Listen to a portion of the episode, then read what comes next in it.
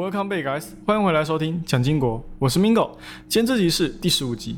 最近这几个礼拜，整个市场都非常的调皮。先是几间银行纷纷暴雷，造成挤兑现象；再来，小型银行信用违约的可能性都扩张，短天期公债呢都纷纷飙涨，CDS 变成定时炸弹，贴现窗口 BTFP 持续借出增加中。那联总会联合各大银行下场救市，全球股市就陪着一起坐了一趟云霄飞车。好家在这次不管是欧洲还是美国都出手的非常的之快。那联总会这次升息一码，给市场的信心呢也是非常的足够，就是告诉大家，你没有看到我这次都出手了吗？就代表我根本没有在怕的嘛。啊，其实不管是不是这次的银行事件呢，我认为啊，联总会依旧会升息，最主要还是老调重弹嘛。大家都心知肚明，就是通膨还是很高，所以他们要在有限并且不会让系统性危机扩张的情况底下呢，尽可能的在压制通膨路上哦，更加的硬派一点。而现在虽然又再次回到上升期，但是瑞信的事件也告诉我们，离结束还早得很。德意志银行呢，也趁着这次大火还在烧，也进来取个暖啊，还顺便丢了火种进去，让火也能够继续延续烧下去。那 SEC 呢也来横插一脚，看到加密市场这个礼拜表现的还不错，手痒呢想搞事哦，找到了 Coinbase 来当做下一个猎物。币安啊也因为被司法部怀疑有洗钱的怀疑呃嫌疑，所以也暂时关闭了他们的存提款作业。然后财务部的叶伦呢不知道哪根筋接错哦，来了一波欲擒故纵，可能是回家之后被他的失智大哥拜登哦找去白宫喝茶。那拜登也在礼拜五说，他们的心都是与民众同在的。哦，大家不用过度的担心哦，你们都很安全，系统性危机没有的事。欧洲是欧洲，美国是美国，他们的事不是我们的错哦，那是他们家的事。所以，我们银行业还是不怎么乖的话呢，我们的工具随时都会准备好进场接手这个烂摊子。那拜登也是叶问上升了啊，简单明了，一个来十个哦，打一个打十个哦，都不是问题啊，有没有投保都有我担保。那首先呢，哦，我们就先来聊聊瑞信跟瑞银这场世纪大婚礼。哦，瑞银明明知道他跟瑞信有很多的共同点，两个人毕竟实在长得太像了，也知道婚后的磨合肯定会很多，也会因为他们的习性长得太像，两方产生争执，但还是执意要在短时间内就跟瑞信在一起。那谁知道瑞信背后还有多少亏损是没有被看见的？瑞银明明就可以让瑞信自生自灭啊，反正最后因为业务重叠性高的问题，哦，最后这些业务都会跑到自己手上嘛，还不用承受额外的风险，根本不用急于一时嘛。那这么急着以收购的名义把瑞信吃下来，到底是为了什么？哦，难道这场瑞瑞合并的背后有什么不可告人的秘密吗？没有错，瑞士老爹呢在背后推了一把，硬是把瑞银赶鸭子上架。你们谈你们的哦，股东我来安抚，不用他们的同意，你们也可以名正言顺的在一起。瑞银一开始还很不给面子哦，简直就是在瑞信的伤口上撒盐，只愿意出十亿去收购瑞信哦，不止把瑞信打到骨折，还多补了几刀。跟上周五的瑞信股价来对比的话呢，只有他们的收盘价的八分之一呀。瑞信呢也是气到直跳脚，人再怎么无耻也要有个度吧。他马上跳出来说：“我就算是死也不会接受你的报价。”那瑞信说：“哦，这个收购价真的是太低了哦，这会大大的打击到我们的股东还有底下的员工的信心。”但是不要看收购价格很低哦，其实瑞银也不是故意给出这个价格，只是因为他们没有安全感，生怕收了你给了我负担。所以他们也是强硬的要求，合约上还要加一个保护条款。那这个保护条款保护的是，万一今天 CDS 的信用违约率上涨的速度太快，达到临界点，那我们的交易就到此为止。啊，CDS 可以看成是保险。那 CDS 上涨的越高，就代表公司的违约呢，甚至缓慢走向死亡哦，走向破产的风险呢也越大。那瑞银会担心，其实也不是完全没有理由了。那瑞信的信用违约呢，已经来到了新高。洞呢越补越大，所以第一次的相亲大会哦没有成功配对哦。接着瑞银呢又勉强多给了十亿聘金，但是想当然哦多了十亿就想要打发我一个一百六十几岁的老同志呢哦瑞信想都没想就直接给他拒绝了。但是也是因为瑞信在瑞士呢占有很大的地位象征，瑞士不可能让瑞信倒下哦，一旦瑞信倒了，必然会对瑞士甚至是全世界的金融体系造成很大的影响。那瑞银呢也只好继续出价，第三次再加十亿哦，总算是成功拿下瑞信，换算成美元呢哦是三十二亿美元。那瑞士呢也怕瑞银出尔反尔，还出来以他的名义做担保，保证瑞银会乖乖完成收购，之后呢，要是投资上有任何的损失，有政府在背后给他撑腰。那瑞士央行眼看收购要马上接近成功，更是直接霸气的给了一百亿给瑞银，啊，帮助瑞银呢顺利完成收购。啊，不够的话再来找我要，只要你不要说我不收了，这样就好。那瑞信董事长呢，呃，也出来说了几句话，但是内容呢却是在酸美国这些银行，说美国银行简直就是在我们表现最不好的时候给了我们一记重拳。我听到他他们这样说，我也是笑了。啊，你有问题也不是现在才发生的。去年你就有问题了，是你不去对症下药，现在现在却因为美国这些银行接连出现问题，反而把帽子都扣在这些银行的头上。但是恐怕谁也想不到，瑞信会在过了百年之后，会因为美国这些银行出了问题，加上沙特第一大股东说的话，就这样被收购离场了。现在被收购之后呢，除非瑞信的漏洞还太大了，啊，这些流动性资金都没有办法把洞给堵上，不然可以说瑞士要出现系统性危机呢，实在是很难。啊，只是因为收购价格很低的关系，瑞信的资产就是在特价出售、跳楼大拍卖。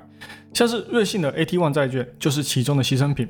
AT One 全名 Additional Tier One，这债券跟其他债券不一样，它并没有到期日期，而且只要公司出了问题呢，它会比那些拿着普通股的人呢还要早收到公司给的赔偿。但是重点就是要有钱可以给你哦，你才可以拿。啊，其实一般来说呢，买这种大型银行这种这样这样的债券呢，其实是根本看不到风险存在的啊。但是如果以破产跟清算的角度来看的话呢，风险也会比较高，所以回馈给投资人的利息也不错哦。很多人都是看到利息高所以才去买的，结果表面安全呢，实则内心坏得很，就这样拍拍屁股走人。AT One 的投资人呢，也就这样被瑞信给无视。哦，瑞信监管也说哦，不干我们的事。那现在我们知道的是。在收购之后呢，你只要持有二十二点四八的瑞信股份，就可以换到一股的瑞银股份哦。虽然比例相差之大了，但是也不是完全没得换嘛。股东们哦，还是有生存空间啊。现在欲哭无泪的应该是这些债券的持有人吧？那不仅拿不回自己的钱呢，还要被监管局呃亏说，AT One 本来它就是拿来给银行吸收损失的，现在也确实起到作用了，你们应该要感到荣幸才对吧？啊，所以呢，现在市场上的投资人呢，都不再愿意相信爱情。哦，不是，是不再愿意相信利息高且看似安全的债券。所以不仅是欧美区有 AT1 的危机呢，哦，亚洲区呢也是有很多大型机构因为瑞信啊损失惨重啊。但是只要不是你的荷包受损，加上银行贷款呢也都还没有出现太大的问题的话呢，他们赖以为生的工具呢也都还在市场上流动的话呢，就不用太过担心。只是会不会因为这次的联准会加息一码，就把银行业的生存空间给压缩呢？哦，这我们就可以好好的来关注一下了。好，那既然讲到联总会，就不得不提财政部长耶伦这个矛盾仔。哦，先是在十六号的听证会上面说，因为银行业真的还很健康，所以你们不用担心那些没有担保的存款呢，我们不一定会出来保护你们。那接下来二十一号星期二，他说国家介入哦，还是出现挤兑的风险的话呢，我们该保护的还是会出来保护啦。那再过一天，哎，又不一样了，又说不一定每家银行都有政府来撑腰啊。果然老了多少会直接干涉到脑内结构。哦，说的话都不一样，哦，也因为这样忽冷忽热的对待市场，直接变成内线操盘，说保护你的钱，市场高兴就给它涨了一趴，哦，说可能没办法全部保护，恐慌蔓延大盘，小型银行股呢涨了多少，又通通给它跌了回去。现在不仅是鲍威尔有直接操盘的技能，叶伦他也有了，啊，叶伦先给市场打了一剂强心针，让市场都松了一口气，财政部跟联总会都站在同一条线上，啊，哪还有股市不上涨的道理？隔了一天，鲍威尔加了一码，并说加息路径可能会拉长，并且今年不会降息，还重点强调他跟叶伦是说好的要一起保护民众的钱钱。而另一边呢，叶伦就好像啥事都没有发生。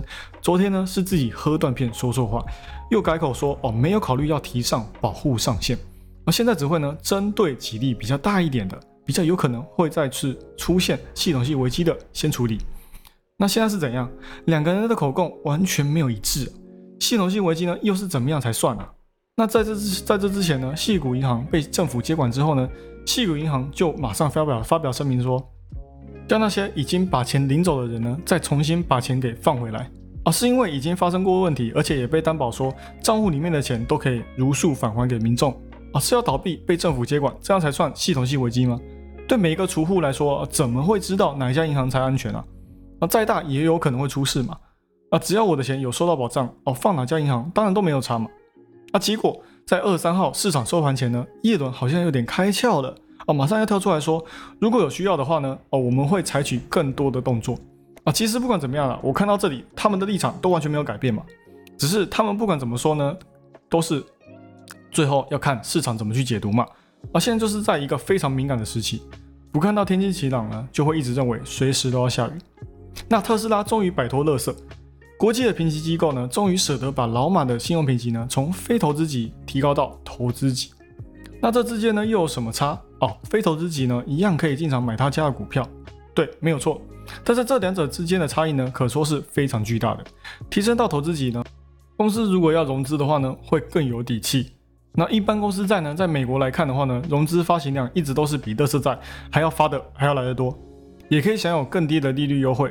不管往哪个角度来看，这对特特斯拉来说呢，都是非常好的信号。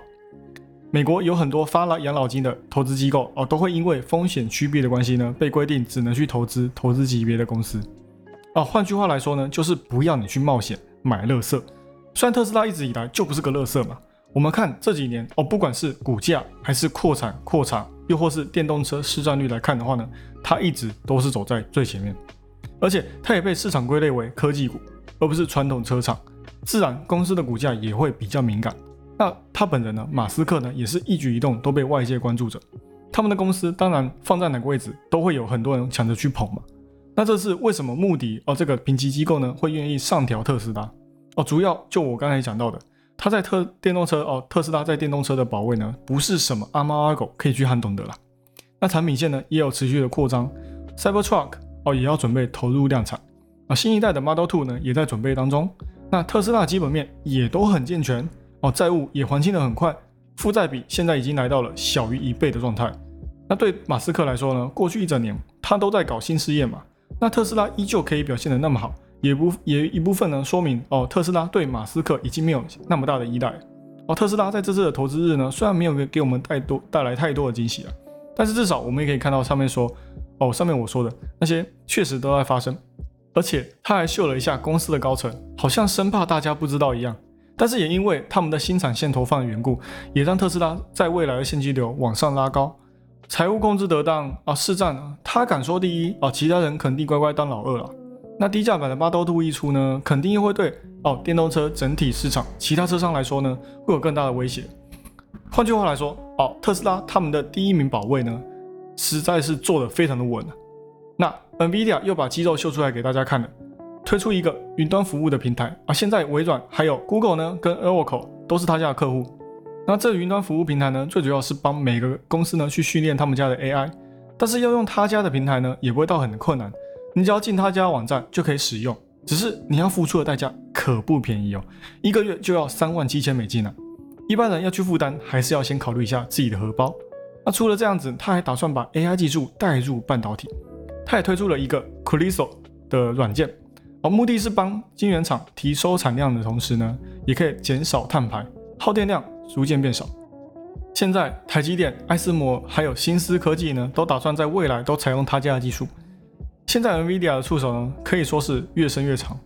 哦，从前您只会知道他在卖显卡，啊，现在他已经正式加入半导体的战场。哦，这样他在未来的收入呢，也会更加稳定。AI 要发展的好，绝对少不了他。但是现在呢，半导体要持续的往更高的技术去做铺垫呢，也少不了 Nvidia 在背后推他们一把。接下来币圈好像一波未平一波又起，Coinbase 被 SEC 给狙击。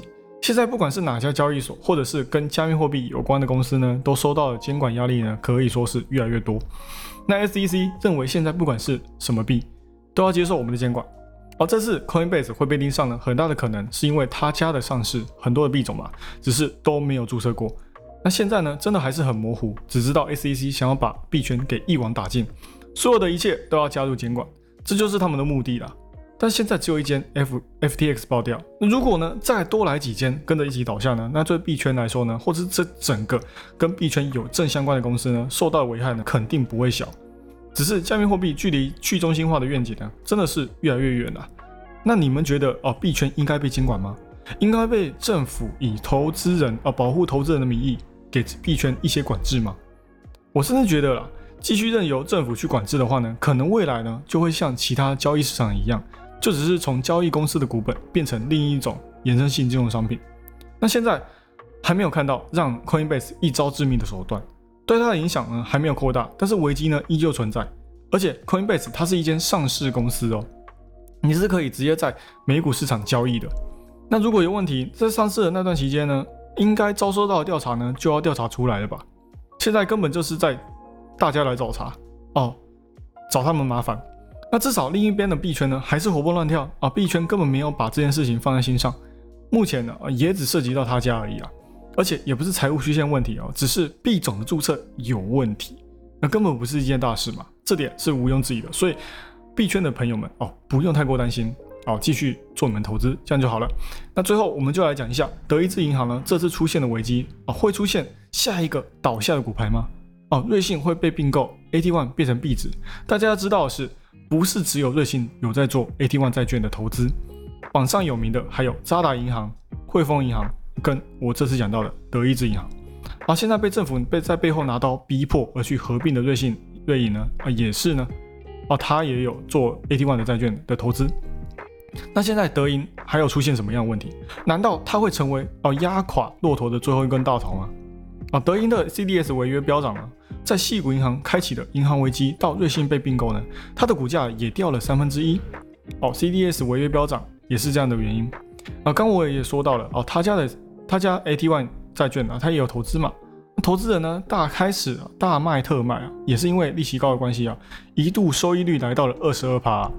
那现在投资 AT One 的债券啊，他们的投资人呢都担心说自己手上的之后有可能会被清零啊。一分钱我们都拿不回来，所以他们都纷纷赶快出场。但是除此之外啊，它本身的基本面非常的健康，根本没有什么太大的坏消息出现了。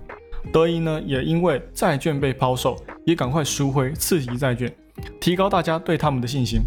但是市场的解读呢却不一样，德银因为坏账风险飙高，所以股价才会暴跌。德银的风险根本不能拿来跟瑞信相比。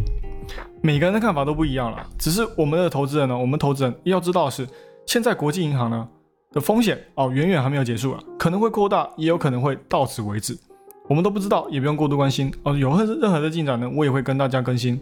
好了，那这集就讲到这里，喜欢我节目的朋友们，帮我多多推荐给你的亲朋好友，记得 follow and share，一定要给他按下去。那就这样喽，我们下期再见，拜拜。